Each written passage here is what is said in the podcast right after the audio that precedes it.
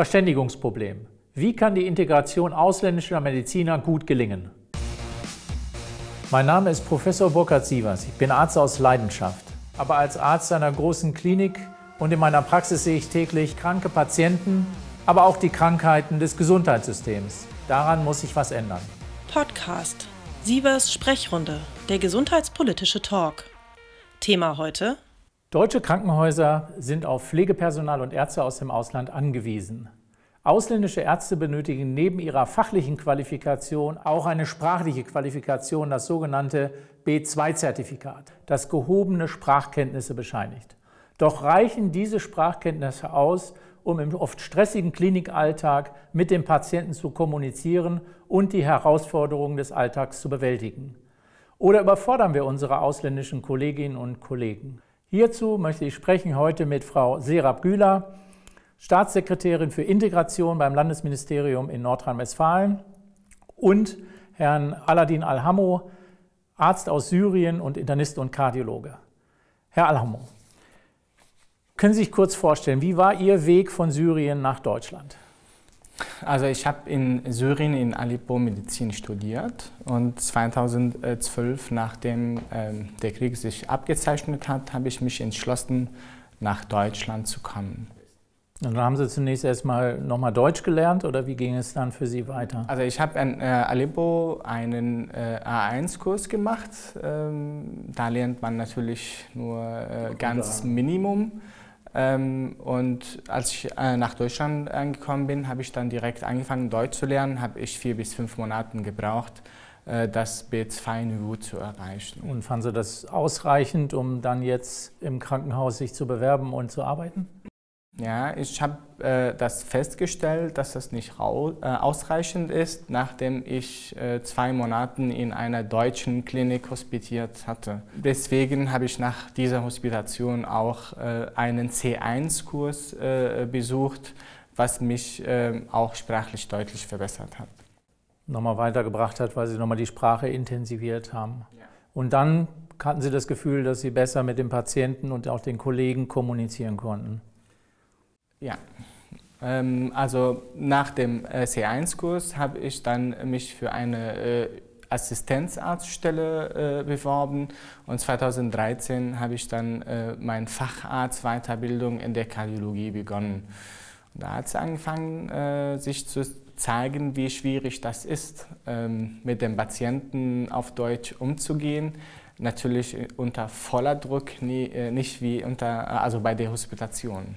Das ist ganz äh, harte Zeit gewesen. Weil Sie da voll eingestellt waren und weil von Ihnen auch volle Arbeitsleistung gefordert wurde. Ja, es wurde natürlich erwartet, dass ich genau wie ein deutscher Arzt äh, leiste, was nicht realistisch ist.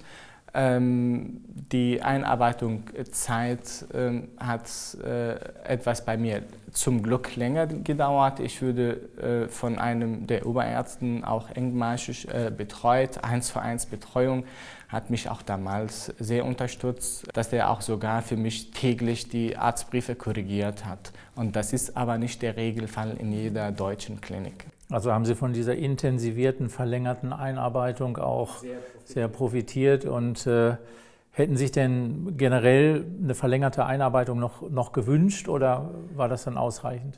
Äh, natürlich haben wir damals uns alle gewünscht, äh, mehrere Monate die äh, Einarbeitungszeit oder Phase zu verlängern. Das ist aber nicht machbar gewesen. Was war das Schwierigste für Sie, als Sie nach Deutschland kamen oder auch als Sie in der Klinik dann als Assistenzarzt angefangen haben?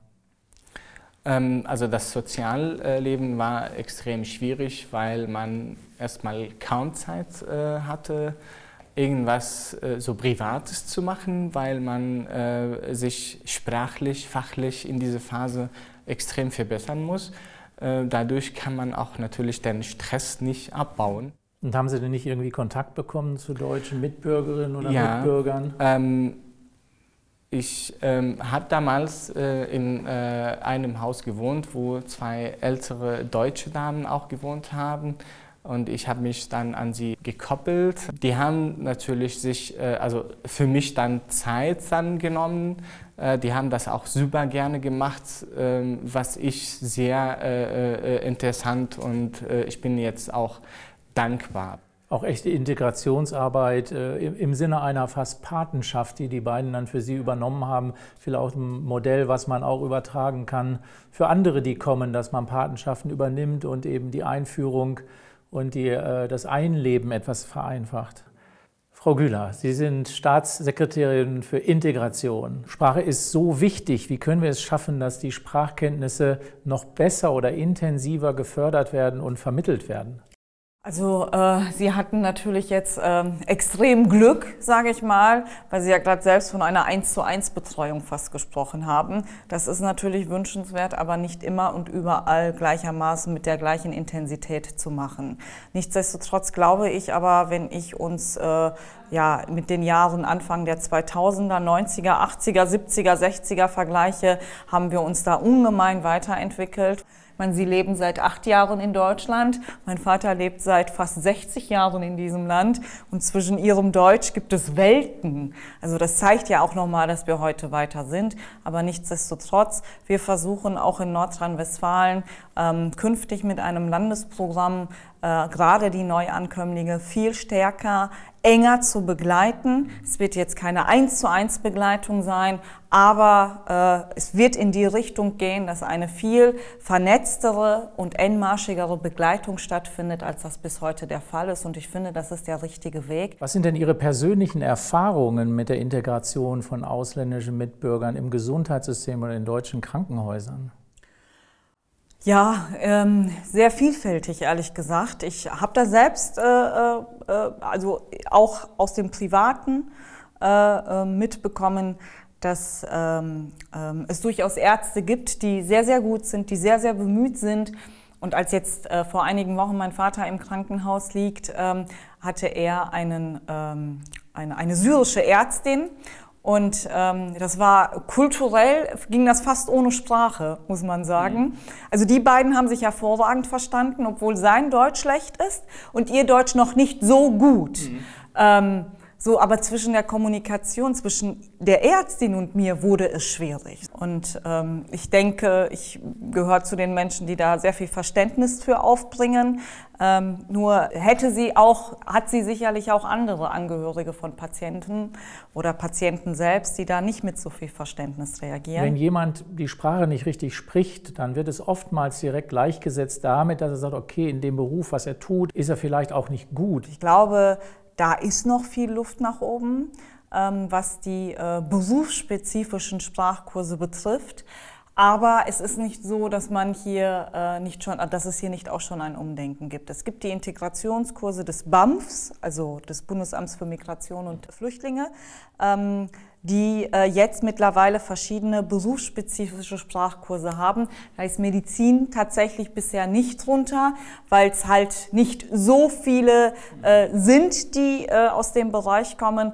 Aber ähm, hier muss man aufrüsten und ähm, das äh, muss auch nicht nur eine Aufgabe des BAMF sein. Insofern ist ähm, der Appell vielleicht auch, dass man äh, mehr Wert legt auf die wirklich sprachliche Ausbildung und Förderung, bevor man die äh, ausländischen Kolleginnen und Kollegen in das Gesundheitssystem integriert, damit sie eben nicht äh, solche Schwierigkeiten haben, die auf beiden Seiten entsprechend äh, entstehen. Herr Alhamo, jetzt haben wir Sie hier, die Staatssekretärin für Integration. Was würden Sie sich von Frau Güler wünschen? Ähm, also mehr und mehr Unterstützung dass wir äh, ein wichtiger Teil der deutschen Gesellschaft werden können. Und was würden Sie Ihren Kolleginnen und Kollegen sagen, die aus dem Ausland vielleicht zu uns nach Deutschland kommen möchten, um hier zu arbeiten? Was würden Sie denen raten? Sich äh, ausreichend sprachlich vorzubereiten bevor die mit dem Job anfangen und äh, sich die richtige Stelle auszusuchen und nicht direkt eine, äh, in einer akuten, großen äh, Klinik zu beginnen, wo der Patientenumsatz sehr hoch ist, mit der, in, zum Beispiel in einem Maximalversorger, da der Druck unheimlich hoch ist. Herr Lamo, vielen Dank. Frau Güler, herzlichen Dank für das Gespräch. Fazit. Es bringt uns nichts, wenn wir einfach ausländische Ärztinnen und Ärzte oder Pflegepersonal ins Land holen, um Versorgungslücken zu schließen.